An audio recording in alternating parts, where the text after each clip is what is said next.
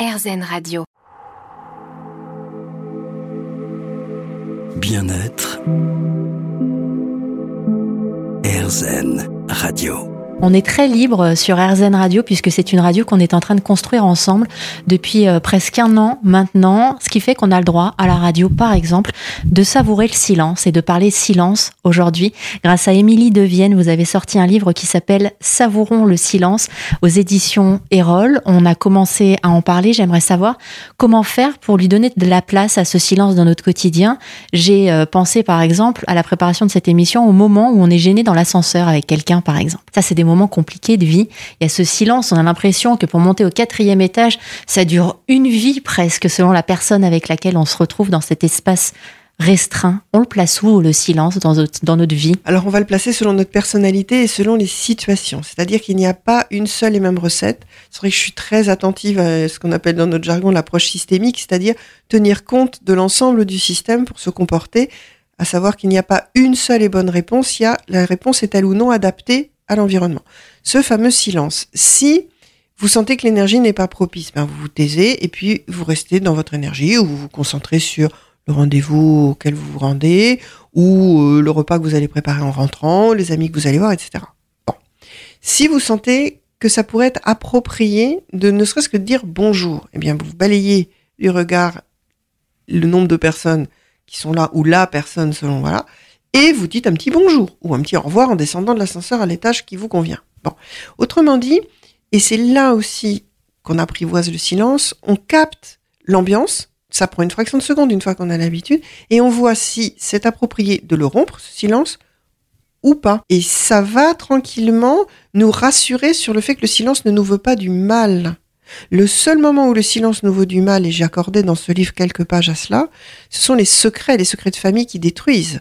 Ça, oui. Ou pour des générations comme mes parents qui ont connu la Seconde Guerre mondiale, des personnes qui ne voulaient pas parler de l'expérience tellement elle avait été traumatisante. Et tous les gens qui ont vécu des traumatismes extrêmement forts, des guerres, des conflits, etc., vous le diront, il y a un temps d'acceptation. Je vous donne un exemple extrêmement concret, j'en ai déjà parlé, donc je, ne, je, veux bien le partager avec, euh, avec vos auditeurs aussi. Moi, j'ai perdu mon père assez jeune, il est mort dans une catastrophe aérienne, sur un vol régulier d'Alitalia. À mon époque, il n'y avait pas ces cellules psychologiques et ces trucs. Bon. Tant mieux, j'aurais été incapable de parler. Au début, j'avais besoin de me tenir droite, d'être digne, de gérer la situation, de faire mon job, c'est-à-dire m'en sortir et aider ma mère à s'en sortir. Après est venu le temps du deuil, après est venu le temps de la parole. Mais vous m'auriez imposé en me disant ma petite fille, c'est bon pour toi, faut que t'en parles. Mais j'aurais été d'une agressivité folle parce que ça n'était pas mûr. Une autre personnalité serait peut-être contente de se répandre. Donc, je reviens à cette vision systémique des choses.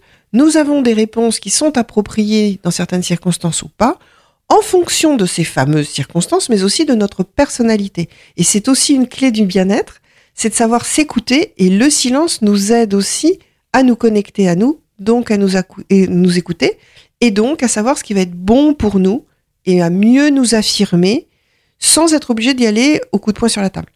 Et ça peut être très intimidant et très impressionnant aussi les premiers silences que l'on s'accorde.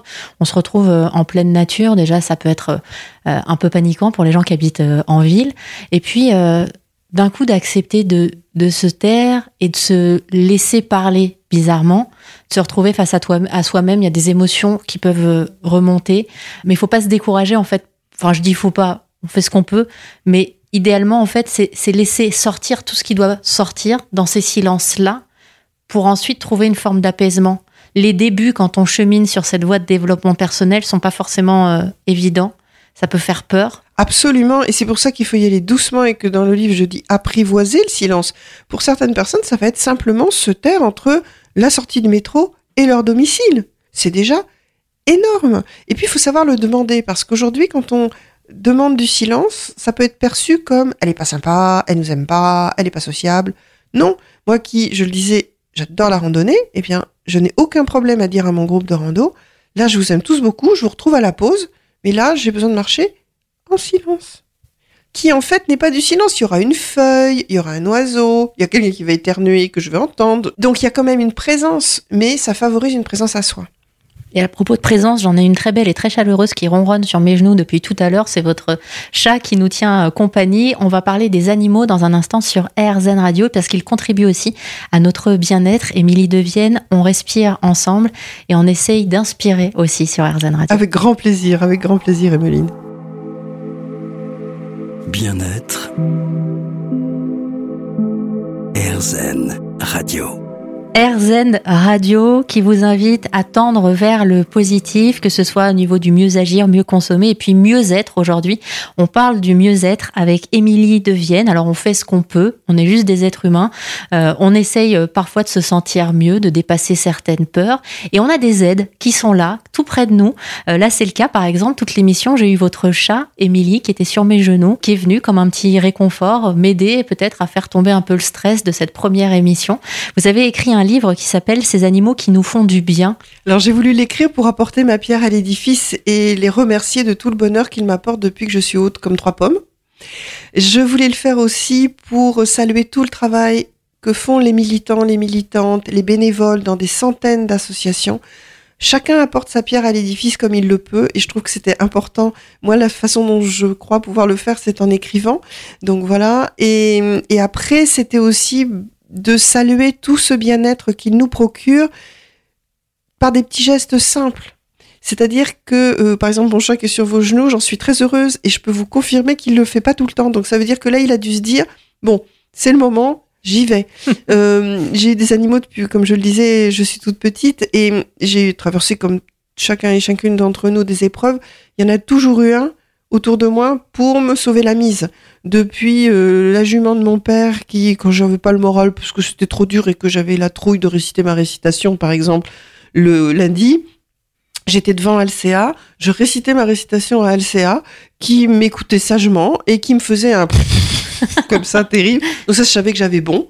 Mais bon, je, plaisante, mais voilà, j'ai des souvenirs merveilleux comme ça. J'ai des souvenirs d'un Pékinois que j'avais appelé Mao, euh, qui a passé son bac avec moi et qui, ça je trouve ça remarquable quand même, hum, quand il entendait ma mère préparer le repas, bon, il aurait pu se dire, bon allez, je vais la laisser s'embêter avec son bac, moi je vais aller manger. Pas du tout, il restait jusqu'au moment où je quittais mon bureau. Et comme ça, nous pourrions tenir une émission entière. Ce que je veux dire par là, c'est que les animaux ne sont pas juste des espèces de choses qui bougent un peu, et non, ils sont, et heureusement maintenant le Code civil le sait, ils sont dotés de sensibilité. Et la ronron-thérapie, c'est pas pour rien qu'elle existe, mais ce sera valable avec un chien. J'ai eu des chiens toute ma vie. Je parlais de mon pékinois, mais j'ai eu euh, un boxer d'ailleurs euh, auquel j'ai rendu hommage dans mon deuxième livre qui s'appelait Qui garde le chien, qui était un essai sur le divorce. Et je voulais rendre hommage à mon boxer. Euh, j'ai un roman qui s'appelle J'ai le bruit des anges, où j'ai rendu hommage aux ânes, parce que moi, les ânes m'ont notamment sauvé la vie, mais physiquement au Népal, euh, dans le massif des Annapurna, où j'ai failli tomber, je me suis accroché à un âne et l'âne a donné un coup de rein et il m'a sauvé. Et donc, dans J'ai écouté le bruit des anges, où il y a des phénomènes un peu paranormaux dans un château, eh bien, euh, Curcuma, notre petit âne gris qui a 5 ans, va aider mon héroïne à traverser son chagrin d'amour. On a toutes connu le chien, le chat, l'âne, dans le cas du bruit des anges, qui se retrouve avec des petites taches de poils tout mouillés parce qu'on pleure dessus. Euh, J'ai le souvenir d'une de mes amies qui m'avait dit, d'ailleurs je l'avais cité dans, dans, dans cet essai sur le divorce, qui est maintenant un livre qui a plus de 10 ans, elle m'avait dit, mais je comprends pas que mon chat ait pas eu le poil usé tellement je l'ai caressé parce qu'elle était triste. Voilà, on a tous connu ces moments-là et l'animal est une un formidable éponge émotionnelle. D'autre part, il ne nous juge pas. Il nous écoute. Il garde la confidence. Autrement dit, c'est notre allié numéro un.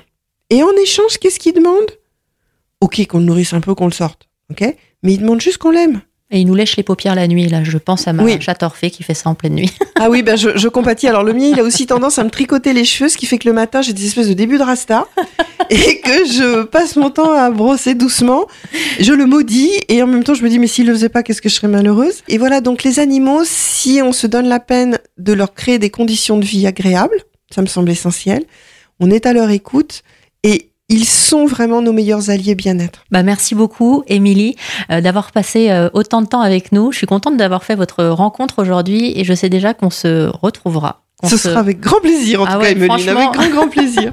Merci à vous de nous avoir écoutés pour cette première euh, émission sur RZN Radio consacrée au bien-être, au développement personnel. On est sur la voie du positif. On fait des pas les uns après les autres et on prend le temps aussi de savourer le silence de temps en temps. Merci à vous. À bientôt sur RZN Radio.